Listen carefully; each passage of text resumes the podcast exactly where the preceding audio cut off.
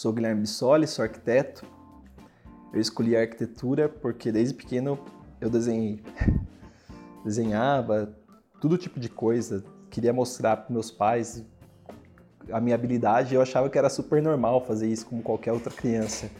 E durante o tempo de escola, no período escolar, eu percebi que algumas crianças não desenhavam. Então eu achava mais legal ainda desenhar e minha mãe me incentivou muito porque ela queria desenhar, ela queria pintar, ela me matriculou em aula de escultura, pintura, aula de desenho e foi a base para minha formação. Quando eu tinha 15 anos de idade, ela me fez uma pergunta o que eu queria ser na minha vida. E eu não entendi muito bem a pergunta. Na verdade, ela depois ela contextualizou é, falando que eu tinha 15 anos, que eu estava no primeiro colegial e com 18 anos eu iria prestar o vestibular e eu teria que escolher um curso. E eu perguntei para ela como que eu escolho um curso. Ela falou: ah, é simples, o que você gosta de fazer? Eu olhei para ela, pensei, falando: meu, se eu responder errado, acho que ela vai me matar aqui nesse momento. Desenhar? Ela falou: ah, você gosta de desenhar, desenhar é uma profissão. Desenhar é uma profissão, caramba. Que, que, e, que, e que faculdade que tem de desenho? Ela falou: ah, tem várias. É, e ela já me deu duas opções apenas. Ela falou: ah, tem publicidade e arquitetura. E, e a primeira que ela falou, eu falei: eu quero, ser, eu quero fazer publicidade. Ela falou: então beleza, então amanhã eu vou falar com a sua professora de desenho ela vai te dar uma atividade de publicidade para você ver se realmente é isso que você quer. E eu fiz atividade de publicidade e como na minha aula de desenho era muito solto, eu desenhava o que eu queria. E ela me passou uma atividade muito engessada e eu falei, não quero publicidade, mãe. Não é isso que eu quero. E acabei indo que eu perguntei para ela o que era arquitetura. Minha mãe ela sempre gostou de arquitetura, ela queria ser arquiteta. Ela falou, vou te mostrar o que é arquitetura. Acho que ela queria que eu falasse isso para ela, só que ela não queria impor essa vontade e eu dei muita sorte, porque realmente eu acho que eu amo arquitetura, é isso que eu faço. Eu acho que se eu fosse fazer outra coisa, eu não conseguiria me dar tão bem como a minha profissão. E ela me botou no carro, a gente foi em alguns bairros legais aqui de Sorocaba, com algumas casas bem diferentes. E eu me apaixonei pelo fato de um dia eu ter minha casa, sabe? Nossa, eu posso ter minha casa legal. A facilidade de eu fazer minha casa vai ser maior sendo arquiteto. E eu já comecei desde então a me imaginar dentro de uma casa. E é engraçado, porque hoje o escritório que eu tenho mais três sócios e uma equipe de 10 pessoas, ele é totalmente especializado em projeto residencial. A gente encontrei o Caio, que é o que é o, o Guedes, né? A gente tem um escritório hoje que chama Guedes e Bissoli. E o Caio também é outro apaixonado por casa. E a gente se deu muito bem desde o início. E durante toda a trajetória e formação do escritório, a gente foi envolvendo pessoas com a mesma sinergia para chegar onde a gente está hoje. É, eu me formei, então, em arquitetura. É, eu iniciei meu, meus estudos na PUC Campinas fiz dois anos. Depois desse período eu transferi de faculdade, eu fui para a Unesp Bauru, me formei na Unesp Bauru, voltei para Sorocaba e a formação que eu tive na Unesp Bauru foi uma formação voltada para urbanismo, mas o meu desejo sempre foi casa e em paralelo eu busquei alguns cursos que falavam sobre a habitação. Estudei muito também no meu trabalho final de graduação, ele foi envolvido, meu trabalho final de graduação, ele envolveu uma reforma numa creche, ele envolveu mobiliários que eram flexíveis dentro de um espaço. Então eu já gostava dessa dessa flexibilidade do espaço e hoje a gente tenta trazer isso para os nossos clientes. Durante meu tempo de formação, fiz alguns estágios, trabalhei em prefeitura, Trabalhei também no escritório de arquitetura e eu percebi que, como se trata de arte, né, e criação, eu tinha que estar muito tranquilo.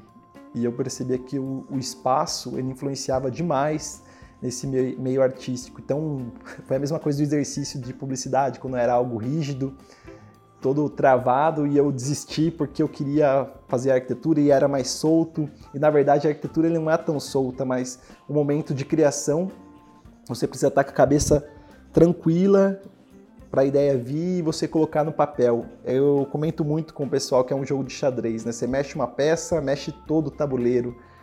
Então, o lugar que eu queria trabalhar tinha que ser um lugar bacana. E tava senti uma dificuldade de achar um lugar legal e coloquei na minha cabeça eu vou montar esse lugar legal. E a ideia é, é, algumas pessoas quando vêm trabalhar aqui, a gente escuta música, não tem problema de ficar com fone de ouvido. Claro que tudo tem, né?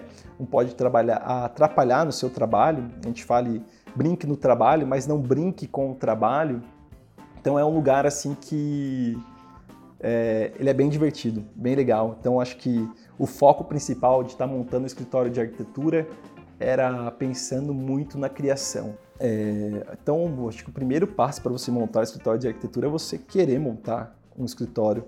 E quando você está na faculdade, você não tem ideia de como é montar um negócio, você estuda a sua profissão. Ninguém vai te falar, olha, o primeiro passo para você montar uma empresa, você tem que ter clientes. Eu acho que a empresa não vai existir se você não tiver trabalho, né? Então, esse foi o primeiro passo.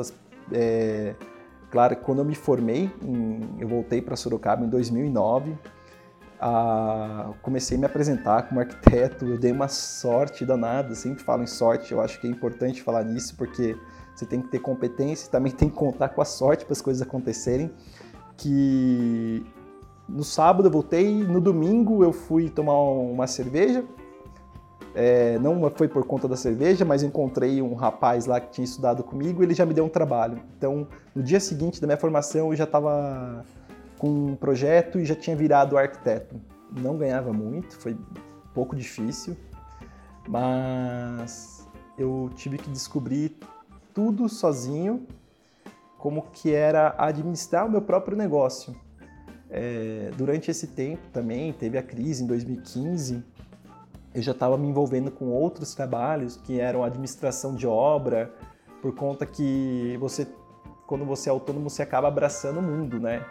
Eu não fazia só projeto, eu administrava a obra, que era um fixo mensal, e daí nesse meio tempo eu cheguei a construir algumas casas para alguns investidores, é, juntei um capital, construí uma casa para mim, vendi essa casa, comprei uma loja de material de construção e fui me envolvendo. Quando eu percebi, é, eu tinha perdido o foco do que era ser arquiteto. Eu lembrei do Caio porque o Caio era um conhecido da minha mãe, o Caio Guedes, e ela sempre falou, apesar de ele ter oito anos a menos do que eu, é, ela sempre comentou da trajetória dele de, de vida profissional e foi a pessoa que apareceu na minha cabeça. liguei para ele, falei, cara, tô com um projeto aqui, é, na verdade tinha quatro, né? Falei, ó, tô com projeto que preciso entregar para semana que vem, eu não estou dando conta, preciso fazer algumas outras coisas que eu estou envolvido também. Você quer participar comigo, me dar uma ajuda?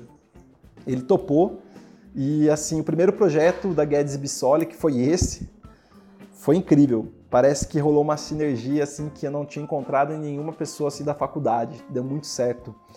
E a partir de então, Fiz o convite, falei o que você acha de montar um escritório de arquitetura. Ele foi bem difícil convencer o Caio, porque é, não foi tão fácil assim, não. Ele falou, vou conversar com meu, o meu ex-chefe, ver o que ele acha também, porque eu tô para me formar, não sei como que vai ser as coisas lá no escritório. E não foi de primeira que ele me falou um sim. Ele conversou com o ex-chefe dele, todo profissional, e ele me deu a resposta, um sim. A partir de então, surgiu a Guedes Bissoli é, ocorreu os primeiros desafios. Acho que tinha mais três projetos. Depois disso, os projetos eles demoraram um pouco para aparecer e a gente tinha que uma estrutura porque a gente alugou um espaço, tinha uma estrutura para manter. É, quando a gente entrou nessa sala comercial que a gente está filmando hoje aqui, é, tinha o piso, o forro de gesso alguns pontos de iluminação e uma mesa de plástico. E foi mal barato. A gente chamou mais um, um engenheiro, parceiro nosso, mas o, o, o Felipe, na época ele desenhista técnico, para dividir o espaço com a gente. E o Renato trouxe uma cafeteira, a gente dividia às vezes a, a cápsula do café. é um negócio que marcou um pouco na nossa vida, porque eu acho que foi uma dificuldade bem engraçada. É, a gente comprava a cápsula e ela é contada para o cliente. Às vezes a gente tinha vontade de tomar um café e falava, vamos tomar um café, a gente divide o café. E, e parece um pouco absurdo isso, mas foi uma dificuldade, porque era tudo contado. A gente tinha um aluguel um pouco alto da sala, um condomínio alto, é um lugar legal e poucos clientes, mas a gente não desistiu.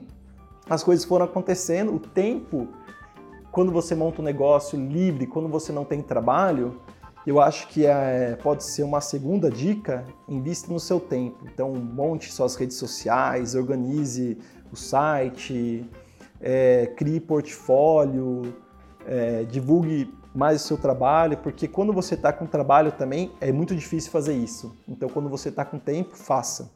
É, durante minha formação, comentei com vocês, eu fiz uma, fiz uma faculdade que ela era especializada em urbanismo e foi legal porque eu aprendi muito sobre a cidade.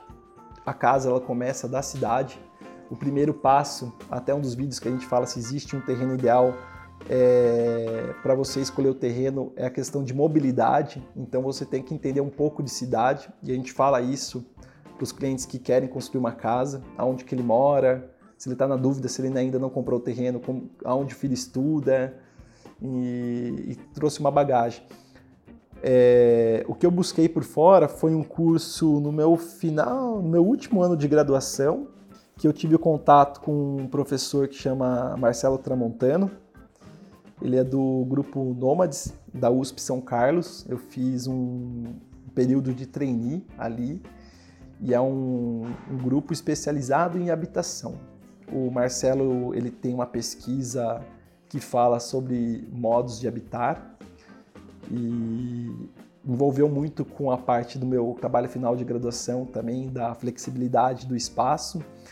E eu fui me apaixonando cada vez mais com essa questão de casa porque não era a casa quatro paredes telhado mas o que envolvia dentro dela é, sentimentos fluidos é, novas maneiras de habitar, é, novas constituição familiar, porque apesar de eu ter sido criado uma família tradicional, com pai, mãe, dois filhos, eu sempre me deparei com amigos meus que é, tinham pais divorciados ou moravam com os avós.